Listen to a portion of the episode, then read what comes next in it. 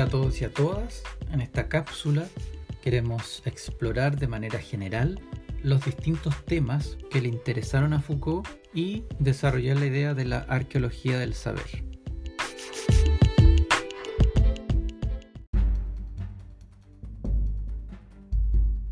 Como hemos visto, sabemos que Michel Foucault fue un hombre cuyo pensamiento ha sido controvertido y ha tenido un impacto profundo en los debates contemporáneos. Los temas de investigación de Foucault a menudo surgían de problemas que al mismo le preocupaban y en especial se interesó por la manera como la sociedad de la época respondía a los distintos tipos de desviación o a los distintos tipos de disidencia. De eso se tratan, eh, en última instancia, sus profundos estudios culturales sobre la sexualidad, sobre las enfermedades mentales y también sobre la delincuencia. En este sentido podemos decir que, que para Foucault hay un interés marcado por estudiar a estos sujetos marginales, estas personas que se van como quedando al margen. Y eso es muy, muy interesante para, para poder profundizarlo. Otro tema interesante es, quizás el más conocido, es acerca del el poder. Es como uno de los temas preferentes de su estudio.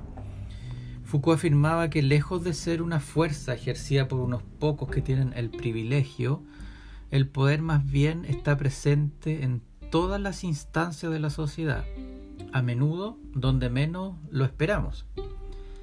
Y según Foucault, cada institución de cierta manera ejerce un grado de control coercitivo sobre las personas. Ya se trate de una escuela, por ejemplo, el profesor sobre los alumnos, o un hospital, el médico por sobre el paciente. En general, para Foucault, todas las relaciones humanas están marcadas por la lógica de las luchas por el poder.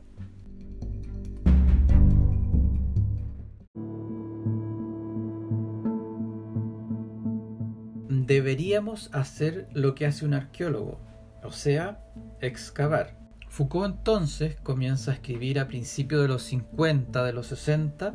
Él tenía una preocupación de investigar de qué forma los saberes se confrontaban entre sí, de modo que algunas formas de saber se consagraban históricamente y otras se tornaban desconocidas y él comienza a usar este concepto de arqueología para investigar las distintas formas del saber. En el sentido que Foucault usa este concepto de arqueología es en un sentido metafórico. Sabemos que un arqueólogo excava y al excavar va reconstruyendo la historia a través de los distintos objetos que va encontrando a medida que va excavando en estas capas. Entonces Foucault usa esta analogía para referirse a estas distintas formas del saber y si se quiere, ocupando esta analogía de la arqueología, para referirse a las distintas capas del conocimiento.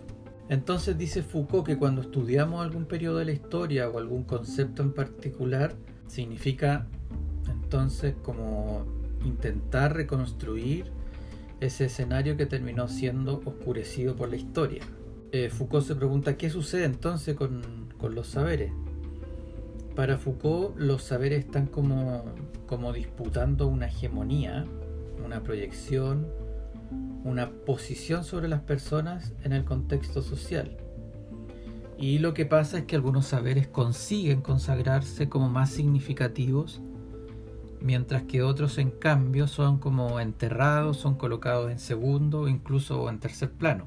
Entonces cuando la gente vuelve sobre la historia del pensamiento, solo conoce o solo accede a estos saberes que lograron consagrarse como aquellos principales. Entonces, por lo tanto, la preocupación de Foucault es saber por qué hay otros saberes que quedaron más bien escondidos y no lograron consagrarse y ser conocidos por la mayoría de las personas. Y a partir de eso, es que introduce este concepto de la arqueología del saber. En el fondo está tratando de explicar esta como asociación que existe entre el saber y el poder y de qué forma algunas modalidades de saber se sobreponen sobre otras. Por ejemplo, cuando estudiamos la historia de la filosofía, a propósito de la unidad 1 en torno como a esta historia del conocimiento que fuimos revisando, hay una especie de canon o conjunto de autores que sí o sí hay que leer porque lograron ganar más popularidad o más importancia sobre otros autores. Por ejemplo, cuando pensamos en la Edad Antigua, pensamos en Aristóteles, en la Edad Media pensamos en Tomás de Aquino, en la Edad Moderna pensamos en René Descartes. La cuestión está en que esos no son los únicos autores. Hay muchos otros autores contemporáneos a estos autores que también son muy interesantes. Entonces Foucault estaba preocupado por investigar cuáles eran esos mecanismos que hacían que ciertos autores quedaran en la superficie y otros en cambio quedaran enterrados más abajo.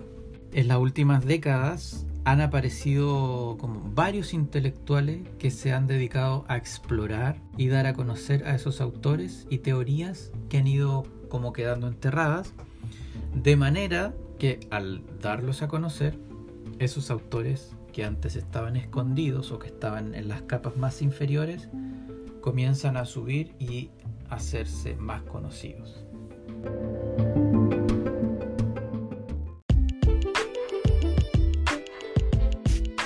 Espero que te hayan quedado claros los principales temas que Foucault explora y esta analogía de la arqueología del saber que él utiliza para darse cuenta de cuáles son los saberes que tienen mayor preponderancia sobre otros.